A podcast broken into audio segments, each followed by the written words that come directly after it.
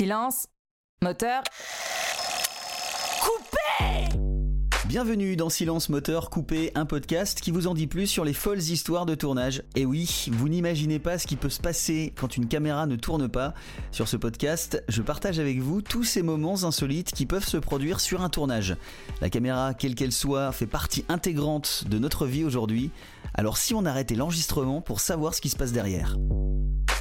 Vous connaissez tous Indiana Jones.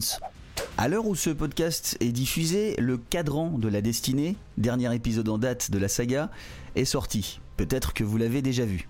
Et moi, j'ai envie de revenir sur les aventures de l'Arche perdue, sorti en 1981, le premier épisode de la saga Indiana Jones, produit par George Lucas réalisé par Steven Spielberg.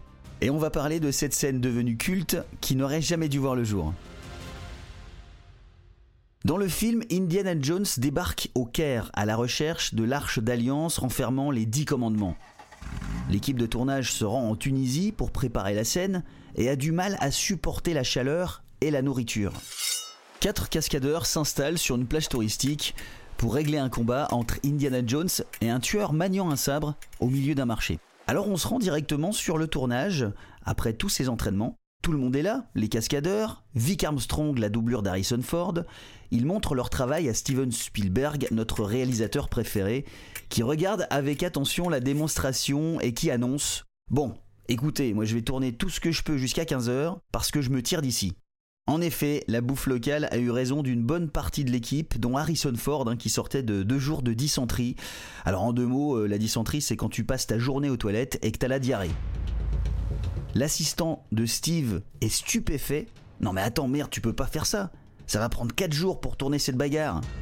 Mais Steven reste ferme, je m'en fous, moi je me casse à 15h. Son assistant lui répond Dans ce cas, c'est complètement con de faire toute cette chorégraphie. Autant tuer le mec avec un flingue. L'idée fait donc son chemin chez Spielberg qui, pressé de faire ses valises, filme la scène sans plus attendre. Résultat, à l'écran, Indy stoppe les effets de manche du grand balèze au gros sabre en lui balançant une balle dans le buffet. Simple, direct, efficace et par-dessus tout, culte.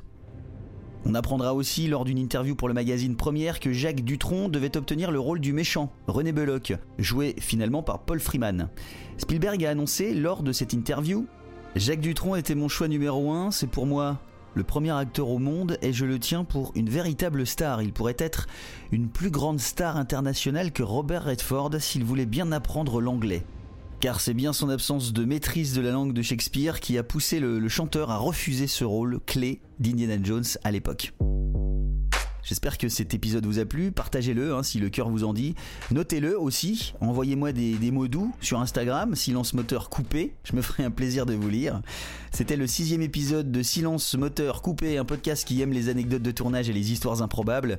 On se retrouve très vite pour un nouveau numéro. C'était Jeff Diaz dans vos oreilles. Merci de votre écoute. Silence. Moteur.